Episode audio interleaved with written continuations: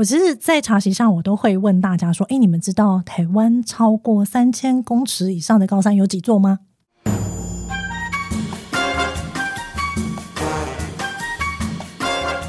美食界的真相就在这里，准备好与我们一起品味、探索并挖掘所有关于美食、餐厅和海鲜的秘辛吗？请听《瞎聊厨房》。Hello，大家好，我是夏夏公主。如果对台湾的历史有初步的了解的话，就会知道，哎，早期台湾非常重要的三大出口品哦，就是茶叶、樟脑跟蔗糖哦，当时被称为台湾三宝，而且。茶叶牵动了民间的产业发展，也影响了台湾百年文化的演变过程。哈，呃，今天节目中邀请到这位，他也是从小喝茶哦。我觉得从小喝茶已经就是太浅了，你知道吗？他应该这是在茶园中打滚睡觉哈，就是从小在茶园中长大的人哈。但是对茶叶的投入其实是哎近几年才开始的，哎，非常想要发展这个台湾的。茶文化、茶产业哈，在这个过程中有很多令人印象深刻的故事。今天邀请他来跟大家分享怎么正式踏上经营茶品牌的路。让我们掌声欢迎鹿苑茶庄行销业务总监林佩莹 Emma。Hello，大家好，我是 Emma。Emma 刚刚有说到近几年才投入嘛？到底是近几年？嗯、呃，我其实是在疫情期间才投入，其实很刚好，是因为疫情是二零一九年开始嘛。对，我是二零一八年离职，然后当时觉得哦非常累，我想休息一下。你之前做什么、啊？呃，我之前做很多奇奇怪怪的事情。呃，我其实做比较久的工作是我曾经在国际的标准组织当专案经理，那就是负责。台湾跟国际业务间接轨的业务的推动，那我觉得很累的那个工作呢，就是因为我很常到国外出差嘛，所以我其实对饭店有一个憧憬。特别是你去欧洲，你看到他们穿那个很漂亮，然后又是金发，然后很高挑，这边服务客人，你会觉得在饭店工作是一件很幸福的事情。所以我在饭店，我就回到宜兰，然后我经营了一家温泉饭店。你你回宜兰经营温泉饭店？你自己盖的吗？还是接手别人的？嗯、呃，应该是我跟朋友说我很想回宜兰，那他说：“可是你在台北工作那么好，那你不觉得这样很棒吗？就是常常出差。”我说：“可是常常出差跑来跑去，你就觉得好像就这样，就是你没有办法更想象你的未来会有什么不一样。”所以我就回宜兰，我想找工作。可是你知道宜兰其实只有服务业，那我投是因为观光嘛？对，我投了很多履历啊，什么餐厅、饭店都没有人理我。后来我就觉得啊，我可能策略错误，我不能把我过去的工作经验讲出来，因为我我知道餐饮业或者是旅游业其实很重视从基层做起，所以我就告诉我朋友说，我决定就是把我的那个前面的资历都拿掉，然后我要先去餐厅端盘子，就是从最底薪这样子慢慢做起来。然后我那时候有点充满自信，我就跟我朋友说，凭我聪明才智，我想我半年一年应该可以升为一个主管吧，非常的骄傲。对。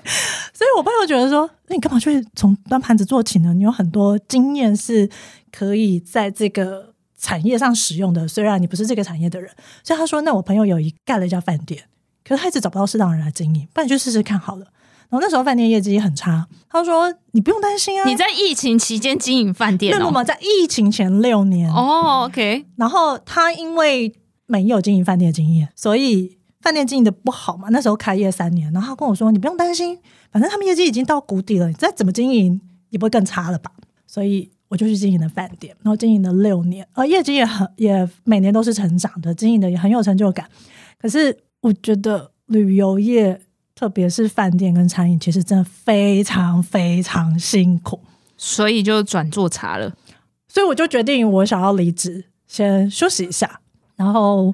我就呃在休息的期间，其实我大概是十月离职，然后在这期间又碰到疫疫情，所以其实我一直在做一些接案的工作，就是我可能帮呃宜兰的社福单位做募款的餐会或是活动，然后也帮一些艺术团体活动的呃，例如说那个卖票啊这一些，是我我做一些我觉得有趣的事情。那也因为我跨组的领域不太一样，所以。我会为这个新的领域带来不同的做法，跟我觉得大家会有些碰撞，所以就让很多事情变得比较好玩。嗯，那你们家从事茶这个行业，到你这一代是不是第四代了？对，呃，即使第四代是我们在宜兰，我算是第四代。那在我们是在一九三五年的时候从石碇到宜兰来。一九三五，那时候还是日治时代。哇塞，呃，当时日本时代的政府，因为台湾茶其实也外销到日本或是南洋很多国家嘛。那在宜兰这块土地，呃，日本政府当时想要发展，就是种先种植，先从种植茶叶开始。它其实有一些零星的种植，可是零星的种植毕竟跟专业的种植是不一样的。再来是茶叶采收之后，其实还要制作，不是采收了就放在那里，它就变成我们喝的茶了。从茶采收开始，茶叶就会不断的在发酵，所以茶叶其实会产生变化的。那你必须马上送到茶厂去制作，不然你采收下的茶叶就完蛋了。那所以日本政府当时请我的阿祖石碇那边到宜兰来，那先教当地的农民从种植茶叶、制作茶叶，然后制作完的茶叶我们再卖到平岭、卖到大稻城，然后出口。所以你阿祖算是种植讲师哎、欸，啊对啊，他带着他的儿子们，儿子们，对，就是你的阿公们，阿公辈公辈们，对。对对对对。然后当时我我我问我爸说，哎，怎么你当时怎么没有想说要去上班要做茶叶？可其实茶叶在一九三五年那个年代，其实大家有看《茶经》那个前后年代，茶出口、茶产业其实非常盛行的。所以他说。家里就有茶叶的生意啊，制作茶这件事情也需要人力，需要男丁。我根本去外面上班，其实他的收入是比去上班更好。然后当时我听我的阿嬷说，她说他们一年三百六十五天没有休过假。然后台语的话呢，就是那个茶叶的中盘商，他们会站在你们家的大厅，然后就把钱放在那里。就是谁先放了钱，谁就先拿走茶叶，都是带着先抢先赢的概念。因为茶它不是说我今天第一个是种植茶，它需要有面积，它需要时间，它不是种下去马上就会生出来的，所以它其实有固定的量。那当时茶叶的生意非常好嘛，所以他们要去排队，赶快去抢那个茶叶制作出来。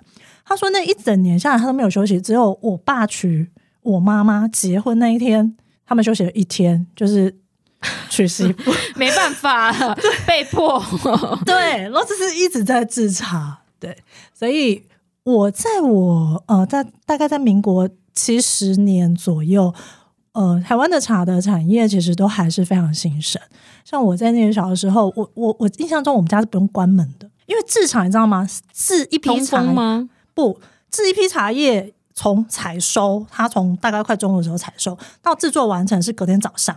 那这段期间都有师傅在，有工人在，哦，有要买很麻烦啦，就不需要关门，没有一直会有人进进出出，对，一直有人进进出出，所以它是我小时候的一个特别的回忆，对，印象的回忆。对，那我看茶经演的嘛，就是哎，茶经我也很喜欢看哈，就是那个茶采收下来之后，我们要去呃杀精，对，然后去揉嘛，对，然后发酵，对，你会需要做这些事情吗？不需要做这些事情，可是老实说，我从小看到大，嗯，就像你刚刚说，呃，我其实不止喝茶长大。你说我在茶树下长大，比较夸张一点，是因为茶山比较远，所以其实我不太会说，就是每天待在茶树下。可是我是每天在制茶的那个环境里面，因为你知道以前的那种农业社会，大人都是带着小孩一起工作的，就是不会特别去管说小孩要做什么，反正就是在旁边。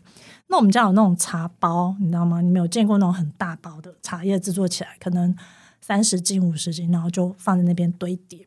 那算半成品吗？呃，它算半成品，它算是初胚的茶叶，就是要卖的时候会再烘焙一次。但是其实它已经初步的干燥，然后我们会在那个茶堆当中，你知道，就把它当成防空洞，或者是扮家家酒的那个房子，我们就会想办法在那个茶包中间挖一个洞出来，就是把。茶包推开，弄一个洞，然后小朋友躲在那里。所以我印象中，就是我都会躲在那个缝隙里面，看着大人怎么制茶。所以他现在在进行哪一道过程，他为什么要这样做？我就是不太会有什么特别的疑问，我就是知道他为什么会这样，因为他就是你从小看到大的程序。然后你知道他们在什么时候会做什么？你刚刚有说到，呃，从中午采收嘛？对，中午很热诶，中午采收，但是因为茶叶它。不能呃，像我们早晨呃会有露水，会有露水，对，不能沾到水，对，会有露水的话，它其实不利于茶叶去进行萎凋跟发酵。嗯，对，所以它大概是快接近中午十点十一点的时候采收会是最好的，就是茶呃叶片很干燥了，那在萎凋或是发酵的过程中会比较有利于茶叶进行转化。那中午采收之后，到隔天下午，隔天早上大概六七点才会完成初步的茶叶，就是到干燥了。然后出货前确定要卖，卖的时候再去做二次烘焙。对。那所谓的绿茶、红茶、东方美人这些到底要怎么分啊？永远无法分诶、欸。还有乌龙，呃，其实它就是制成上的不同。嗯，茶叶其实分类有一个是制成上的不同，一种是品种上的不同。所谓的红茶、绿茶就是制成上的不同。对，制成上的不同，它就是最基础的。例如说绿茶就是完全不发酵的茶叶，你看采收下来，然后就让它开始，呃，就就没有进行发酵。然后静置一下，呃，一段时间之后，我们就把它干燥起来了。是你让它不要发生发酵，就是没有让那个茶叶变化，让它维持最原始的。那红茶就是你一采收下来之后，就让它进行全面的发酵。它发酵是用什么东西发啊？发酵其实这个中文我们讲发酵，其实它只是氧化。哦，就是让茶叶叶片里面的水分跟空气进行作用，所以我刚刚说茶叶采收下来到制作完成，其实需要三十个小时。那你会觉得，哎，师傅是不是坐在那里就没事干？没有，他每三十分钟要去搅动一次茶叶，让空气跟那个茶叶的叶片有接触。对，所以他们搅动也会分力道是大的或小。那每个师傅他其实有自己的手法，所以每一个人搅动的那个力量不同，对茶叶发酵的程度也不同。所以我在。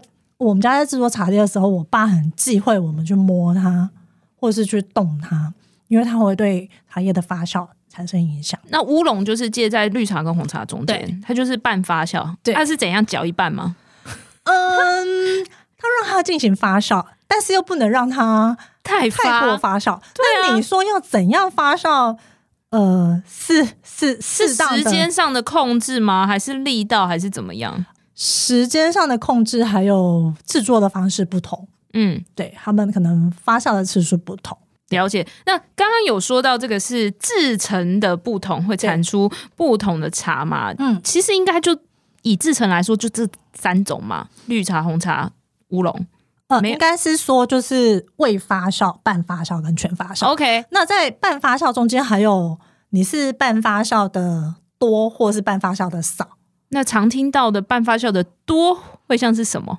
呃，半发酵的多像东方美人茶，不是它不是它不是那个叶片的关系嘛？那个叶片的关系，叶片的关系也是 才叫东方美人。对，但是它在制成上，它是比乌龙茶发酵的更多。OK，但是它又不到红茶的程度。嗯、那有比乌龙茶更少，但是有不到绿茶的程度吗？嗯，会有一些茶叶这样做，但是呃，在应该说乌龙茶发酵了多少这件事情，呃，我觉得这是东方的弱点，东方产业上的弱点。发酵程度这件事情靠的是师傅的人为判断，所以我没有办法标准化。对，我没有办法说，我今天这批茶我要发酵三十趴哦，师傅怎么知道什么叫三十趴？可是西方的茶就可以吗？呃，西方的茶他们比较像是立顿红茶那种，他可能就是他们用标准化制成下去做。嗯、呃，应该说。我觉得需要跟特别跟大家提醒一点是，茶叶采收下来之后，每一批是不一样的。就像我们的客人，他其实很常会有一个疑问说：“哎、欸，我这次买的茶怎么跟上次的茶不一样？天气不一样啊！”啊，对啊，天气不一样，你知道吗？可是因为我们太习惯吃的标准化，等等等，我也太习惯了。不好意思，这个问题也会出现在泰国虾身上。对啊，养殖的东西怎么可能每一批都一样？所以。你没有办法让它标准下来。那你说西方的茶为什么可以？西方的茶其实他们理论上他们也没有到百分之百一样，可是因为他们有专业的人员在让呃茶叶里面有一个工艺叫做拼配，就是我把 A 的茶跟 B 的茶混在一起，对，混在一起这样做可以。呃，就像我们喝特调咖啡，你可以尽量让它味道一样，可是你喝精品咖啡，你喝这个庄园的咖啡，单一原选，你没办法每一批都一样，你知道吗？除非我去混它。不然，我其实就算我的制作工艺再厉害，其实你很难，你很难按一个钮跟他说，我就是要跟上次一样。刚刚 Emma 有讲到那个关于西方的茶啦，我有我有另外一个朋友，他也是从事这个呃英国茶方面的专家啦，他就跟我说，哦，原来所谓的这个伯爵茶，就是我们的基础的红茶混上佛手柑。就叫伯爵茶，是。那我们坊间常听到，我们可能有蜜桃伯爵，诶，马卡龙伯爵、焦糖伯爵，它其实就是再搭配其他的复方，对对，它就不是只有单纯的佛手柑跟红茶，它再加上其他的花果风味下去，它就会变成一个混纺。呃，混纺大家可能比较听不懂，它其实就是呃 mix 的概念，对，就把它混在一起。把它冲泡之后，它就会有另外一种风味。那其实，在掌握这些最后的风味过程中，因为它多了很多道工序，嗯，然后他的混纺师，他们所谓的叫混纺师，有点像侍酒师这样，他会知道每一年的茶，它产出来的风味是怎么样，差别是什么，他再去下去特调。是，但是回到刚刚我们台湾人比较常喝的茶，比较是。像是单一麦芽威士忌然后，就是单一茶种，就是哎、欸，我这一包就是绿茶，我这一包就是文山包种茶、洞顶乌龙茶，那它其实就单一茶，我们没有在混其他东西嘛，所以一定会在年份上有不同的差别。这个其实跟葡萄酒蛮类似的，对不对？是。那茶的领域，我觉得是很博大精深的。嗯，你回家工作的时候，不会有一些阵痛期吗？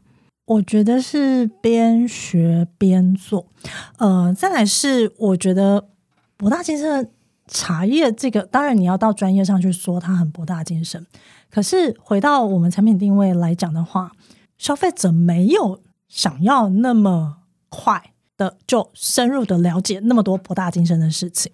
再来是台湾茶已经够博大精深了，我们没有必要让它更博大精深的难以理解。所以，我现在在做的工作，反而是我从很复杂或很博大精深的事情里面，试着理些理出一些头绪来，然后说给大家听，希望让大家能够觉得它不是我阿公阿嬷喝的茶，就是生在我生活里面的一部分，然后它可以讲出一些什么东西出来。应该说，呃，我觉得可能要聊一下我在做产品定位这件事情。我开始想做家里的茶叶，那我当然会想说，那我怎么来做这个商品定位？有人说你要不要就是做饮料茶？因为饮料茶看起来似乎比较有商业化的价值。老实说，对我来说，它就是饮料。饮料茶跟你现在在推广的茶有什么差别？饮料茶就是像我们外面买的手摇饮，那它可能它它也是茶叶做的，啊，但它但它需要加珍珠、加糖。加有的没的进去，可是对我来讲，我希望它是非常单纯的茶。为什么我这么希望？嗯，我再回过头去讲，我当时想做，想说，我我当时想要花更多时间在家里的茶叶生意上。呃，我刚刚说在二零一九年疫情期间，我收到一个日本人的呃一位日本太太的那个信，那他写信给我，他说他。爸爸已经过世十年了啊、应该说他在他爸爸过世十年之后，因为他们家要整修，所以他从他爸爸的衣橱里面找到一罐我们家的茶叶，我觉得很感人，你知道吗？我觉得很就是那时候我只是想说，哎，我就是有空没空帮一下家里，那我要不要继续花更多时间？我就收到了这样一封信，他说他爸爸过世十年之后，他找到这罐茶叶，然后到他告诉我这件事已经是二十年后，所以那罐茶叶已经放了三十年。他说：“这二十年间，因为只有那一罐茶叶，他每一年在他爸爸忌日的时候拿出来冲泡，然后供奉给他爸爸，然后他们也喝这个茶。他觉得这是他怀念他爸爸的一个方式。然后他写了这封信给我之后，他同时把一点点的茶叶跟呃他拍的这个茶叶的包装，就是从日本寄过来给我，然后就把这个故事放到 Facebook 上。然后我同样又收到来自美国或是哪里，就说哦，他有。”他手头上有我们家几十年的茶叶，然后是当时谁送给他的？那这件事情触发我想要让我们家里的茶叶生意继续延续下去下去，因为我开始体验到它不是茶而已，它其实是一个媒介，是人与人之间，也可以是两个文化之间。我要做这个茶叶生意，我希望它是成为台湾文化的一个媒介。因为茶叶其实就是开门七件事，就是婚丧喜庆里面会用到的东西。我我察觉一件很好玩的事情，是我有很多朋友他们是不喝茶的，可他结婚他一定要来买茶哎、因为他有一个奉茶流程，他们家的那个祖先祭拜的时候需要茶，可他平常不买茶哎，是不喝茶哎，可是他却会觉得这个东西是一个很重要的仪式，对，很重要的，环节，对。所以我在做茶叶定位的时候，我就想，我希望他在这一杯茶里面，其实可以讲很多和台湾相关的故事，他可能特别是文化的部分。了解，所以其实我。呃，其实我一刚开始讲到茶，我也会想说，是不是都是喝茶都是老人？哎、我阿公那个时代，我回阿妈家，哎、欸，最近过年回阿妈家，然后阿公就一定要泡一杯茶给我，嗯、高山茶，然后说这个有多好喝，又有多好喝，然后我就觉得，哎、欸，其实我们在生活中，我大概三十出头岁，生活中我们能够接触到的茶文化，真的只落在手摇饮。我们好像比较没有那个闲情逸致，或者是没有那个 mindset 去知道我的茶是怎么被冲泡出来的，或者是如何挑选茶。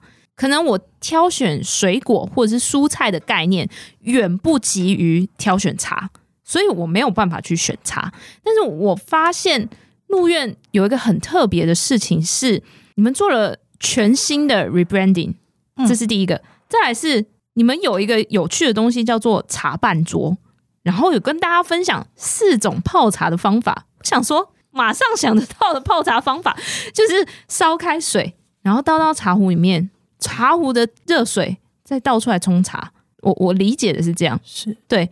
那怎么开始跟大家分享这些事情？这些是什么？茶半桌是回到你刚刚问题上，因为我自己也发现，小时候阿公阿嬷家的茶。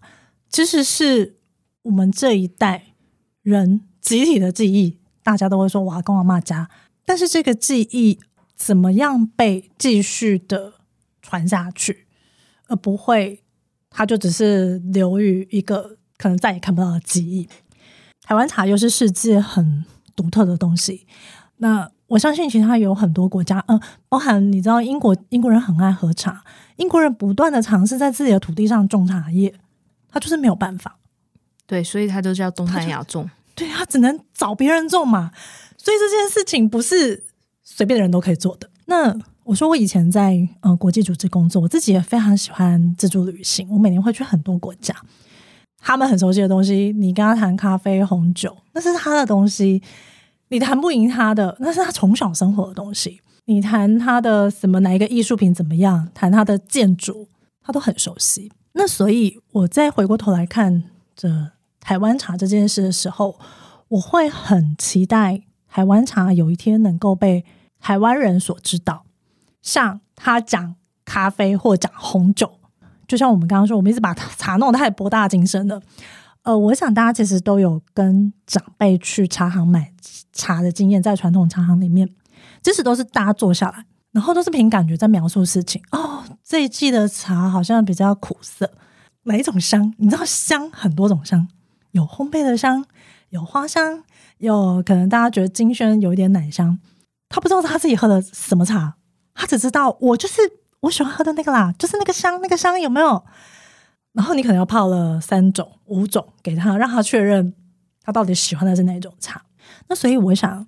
呃，更年轻的一辈，相较于我们爸爸妈妈更年轻的一辈，其实我们受的教育其实是更科学化的、更系统化。我们接触更多西方的教育，呃，我们希望我们所知道的事情是有系统化知道一件事情，而是知道为什么，而不是不知所以然。好，所以第一件事情，我先把茶做了简单的分类，因为我现在要跟消费者沟通嘛，我先把茶做简单分类。我们刚刚说影响茶汤风味的，其实第一点就是它的制茶。的制成就是发酵烘焙，不管什么茶拿来发酵烘焙，大概都会产生类似的风味。我不会说它完全一样，因为它有牵涉到它品种不同、制作师师傅不同。但是大概你经过这些发酵跟烘焙，都会可以喝出来它的特性上的不同，或是茶汤颜色上的不同。这是我们的第一类，就是你最基础，你要先知道制成上的不同会产生的风味不同。第二件事情是你种植的环境不同。我呃今天种在阿里山。或是种在台东，土地土壤不同嘛，然后它的气候也不太一样，它产生的茶叶风味当然不会一样。然后它种植的品种，如果它是金萱，它今天是乌龙，它今天是呃什么武夷品种，它茶汤风味也不一样，因为它值就不同嘛。那这是我们的第二类茶叶，所以我们会告诉大家，在不同的种植环境下，不同的呃品种下，你如果要去要去喝它的嗯、茶风味的不同，它有点像是我们喝的单品的咖啡或是庄园酒，对，就是去喝它单一特性上的不同。第三个分类，除了制造环境，除了除了制造，除了种植环境不同，还有没有什么产生不同变异？就是你刚刚说的东方美人茶。它其实是因为制成这件事情对他来说不是最大的影响变异，其实是因为它原材料上的不同。嗯、像我们知道西方的花茶，它是复方茶，它是用茶叶的特性不同，加上其他的原料。例如说茶叶特性，它就是会吸味道，所以你可能加了水果、加了花进去，那茶就会产生不同的风味。所以我先把茶分为这三大类。那我们要先知道你喜欢的茶是因为什么而造成风味上的不同。到底是因为烘焙造成的风味不同，还是都在泛发酵的情况下，你喜欢的三头气不同？三头气就是我们说种植的环境不同，所以我们把这样的三个分类，呃，先做了一个茶席。那我在跟团队讨论这个茶席的时候，我想这个茶席应该长什么样子？我应该用什么样的方式呈现？嗯，我希望它是很台湾的。因为我们今天谈的是台湾茶，我没有谈中国茶，我也没有谈日本茶，我也没有谈西方的茶，所以我不应该呈现的是这些地方的风貌。我希望它就是用台湾的方式带来的感受。那第一个是，我觉得茶在东方文化里面非常重要。它就像我们刚刚说开门七件事嘛，其实不止台湾、日本、中国、韩国，或是很多东南亚有华人的地方，其实都会喝茶。那它其实就是东方文化一部分。相较于西方来说，那东方文化，你知道东方的特性就是很外圆内方，我们很圆滑，我们很圆融，所以你在泡茶的时候有一个东西叫公道杯。嗯，那个 whisky 也会有公杯啦。对，但是 whisky 已经是统一的浓度了。嗯，那为什么泡茶要公道杯？为什么？如果泡茶是泡三泡茶叶，两泡茶叶都统一放在这个公道杯里面。原因是他希望我今天每一个我的客人喝到的茶汤是一致的。所以我要先把两泡三泡全部都放在公道杯里面，然后再统一倒出来给大家。嗯、所以我们很讲究公平嘛。我们做桌子的时候，我们也做一个圆桌，尽量不要就是有太多呃阶级上的不同。我们很讲究公平这件事情。那我们很讲究分享，所以第一件事情，我希望我的茶席是圆桌，它不要是方桌，就是让大家每一个都处在平等的地位上。我怎么样让它显现出台湾的不同？我们就用台湾很有特色的台湾板豆的四道菜。我在研究这个板豆四道的这四道菜的时候，我也很惊喜的发现，它跟我茶叶分类其实有某种程度上的相似性。板豆四道菜是哪四道？好，第一道菜，我刚刚说我们第一个茶叶叫做 d a b y Day，，就是茶米系列。我只讲茶叶的制成跟发酵。那我们其实，在呈现上会一次有。可能三到四种茶叶，所以你可以看到茶汤颜色的变化。它对应的就是板豆的第一道菜，就是我们的冷冷盘，对，会有拼盘，它其实就会呈现今天的菜色的基本的样貌。例如说，它是不是会有生鱼片？它是不是有乌鱼子？你知道台湾人很清楚，当这一道冷盘上来没有乌鱼子，没有生鱼片，你就可以判断啊。今天这个板豆可能菜不怎么样。老实说，我还是真的没吃过没有生鱼片跟乌鱼子的板豆。哎，就是你可以从那个基本盘呐，基本盘。那你可以从那个板豆上可以判断今天菜色好不好啊？嗯，今天的龙虾肉怎么样啊？虾子大不大只啊？会在这个冷冷盘上先让你呃有一个基础的概念，有一个基础的概念。好，所以它就对应到我们在讲茶叶的制成这件事情。你先要对茶叶有基本认识，先了解它制成上有什么样的不一样。第二道菜就是大菜，呃，在板头的大菜，我们不讲现在，因为现在交通很方便。可是，在比较过去的年代里面，其实你怎么呃，人家说靠山吃山，靠海吃海。你住在海边，你是就是当天捕捞的最新鲜的鱼、最大只的鱼，我会上桌嘛，请客人吃嘛。我在山上，我可能就是土鸡、啊，最养的最肥的啊。那其实从大菜就可以看得出这个地方的地理位置，它盛产的东西是什么？因为我们会把当地最好的东西拿出来给大家享用。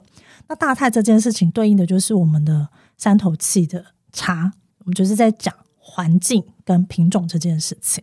第三道菜就是嗯风味系列，风味系列，我们刚刚讲它是东方美人茶。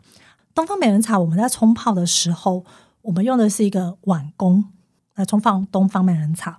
家里吃饭的那个碗公，那为什么要用碗公？第一个是我要体现东方美人茶，它是非常耐泡的。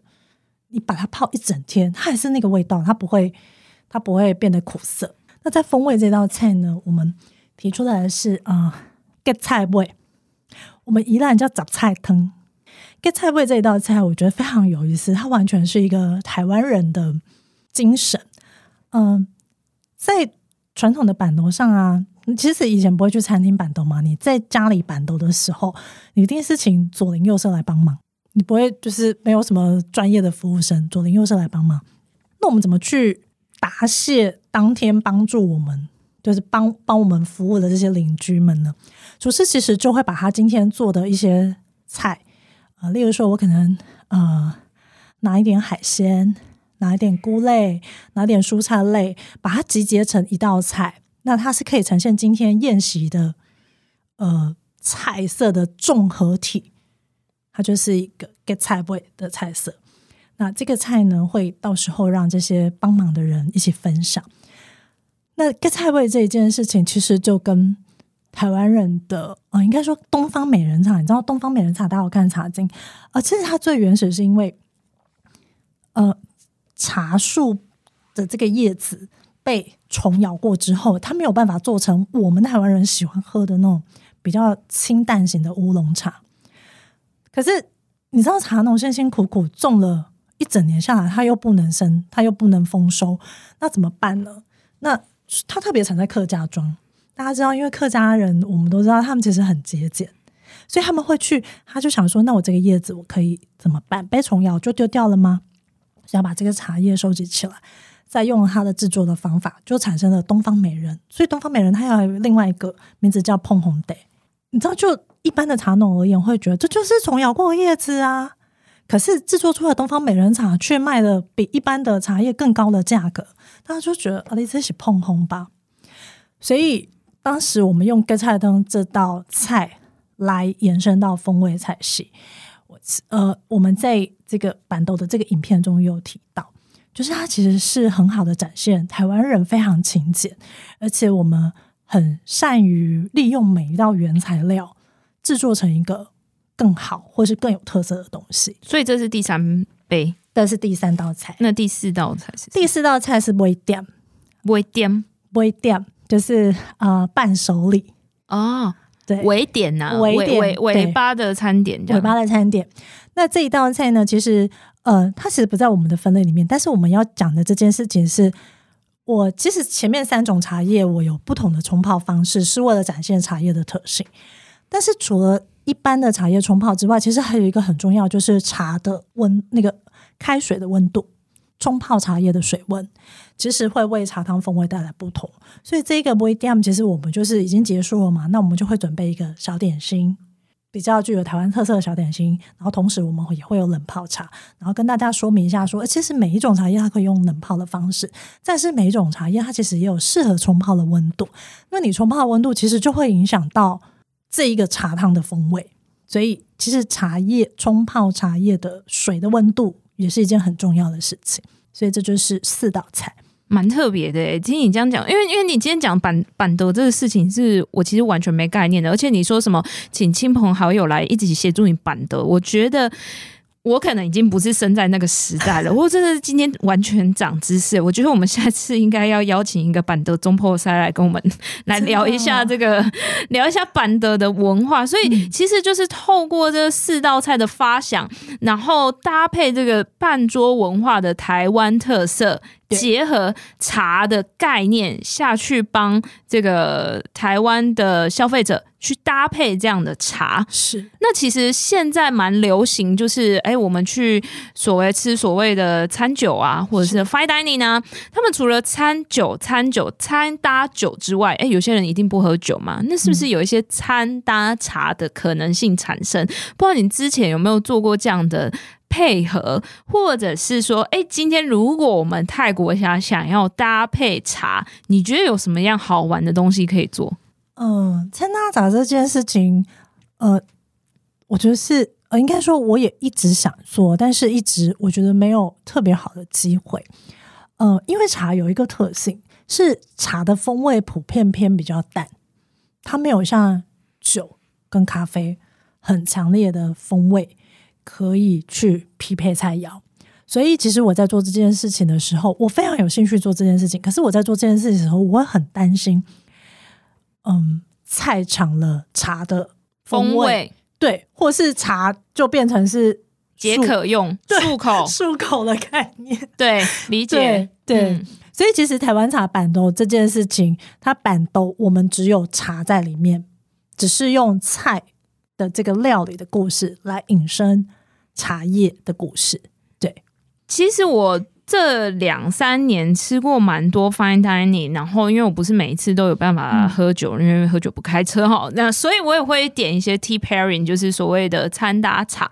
那当然有些餐厅我觉得搭的非常非常的优秀，嗯、就是就像你说的，哎，菜是跟这个茶是相得益彰的。不过我觉得玩法有很多啦，它不会。单纯只用台湾茶，他可能还会用到日本焙茶，是。对，但因为他可能一套就是五五杯茶，是。对五杯茶，然后呃，可能有三四杯是台湾的风味。那我觉得，诶、欸，餐搭茶有一些蛮重要的关键就是温度，因为有些人他可能习惯喝热的，嗯、可是他这一个餐他可能就是用冷泡的方式，是。把那个风味浸泡出来，嗯、甚至我还有。看过一些主厨，他会打气，嗯，他明明就是很简单的金萱或者是乌龙，嗯、他加了气进去之后，哎、欸，就有一种香槟感，是，然后绵密的口感搭配那个茶，我觉得超。搭配那个餐是跟那个茶，我觉得超赞。当然，我有遇过一些比较 搭的没那么理想，就像你说的，就是啊，茶是茶，然后餐是餐，然后他他他整个就想说，嗯，好像这个茶没有什么太突出，或者是太能够凸显这个菜色的风味的感觉啦。嗯、那我觉得这个可能是未来我们可以多多研究跟多多发展，或者是多跟一些主厨交流，是我觉得应该蛮不错的。对对。对对对，那最后有没有想要，就是你觉得还很想要推广，就是你们入院的这个，不管是茶，或者是品牌，或者是台湾茶文化，你很想要发展的事情，可以跟大家分享？其实我自己也会一直在思考，说我想要做什么样的东西，让大家可以更靠近台湾茶一点。呃，或是我在选择要做什么事，不做选择什么事的时候，我的中心的思想是什么？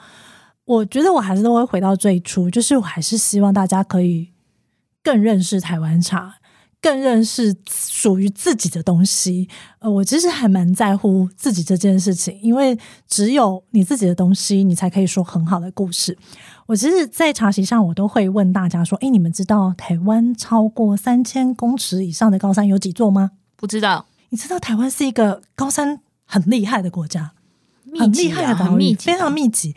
我们有两百六十八座超过三千公尺以上的高山，大家很喜欢去日本，对不对？台湾是三点六万平方公里，日本的土地面积比台湾大十倍，可是日本超过三千公尺以上的高山，你认为有几座？你这样问的话，我就要猜第一点。好，那就猜跟台湾一样好了，两百六十八座，他们只有十座，十座，哎、欸，差很多哎、欸，没错。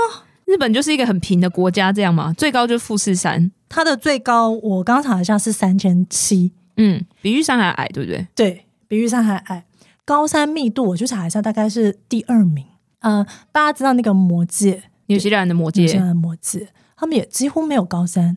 全世界最大的岛大不列颠群岛，也就是高的平地。所以高的平地，所以台湾两百六十八座高山是一件很厉害的事情。我们有百分之七十都是山，是都不是平原。嗯，好，所以它可以造成台湾非常多农作物生产的特别跟人家不一样。我有一个种那个凤梨的朋友，他会说他们做一件事情，是他们把全世界的凤梨的品种都移植到台湾来，然后在台湾澳洲可以种出一个非常好吃的口味。可是当他再把这些凤梨再移植回去的时候，种不出来啊，种不出来。嗯，就像台湾茶一样，有多少人想移植台湾茶到他们的土地上去，做不出来。它就是不是岛屿地形，它就不是不是这么高的山。即便它有这么高的山，它可能没有这样的气候。所以我希望能让大家更了解台湾茶能够获得台湾茶是多么的难得，它很难到其他地方被复制出来，因为它需要的自然条件就是这么严格。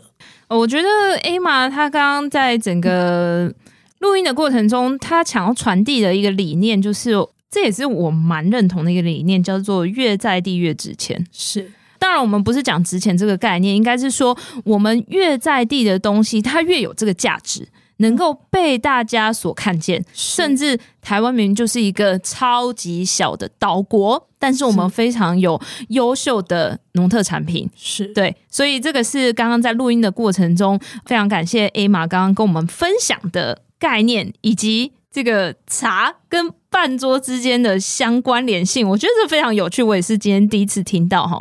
那我觉得未来茶哈在台湾真的是博大精深，我们有机会再跟大家分享哦不同的茶叶、不同的茶种，甚至不同茶被应用在生活中各个面向的这个故事来聊聊看哈。好，今天谢谢鹿苑茶庄的行销业务总监 Emma 的分享。如果喜欢这集的话，欢迎订阅瞎聊厨房，并帮我们留下。五星好评哦！下次见，拜拜，拜拜。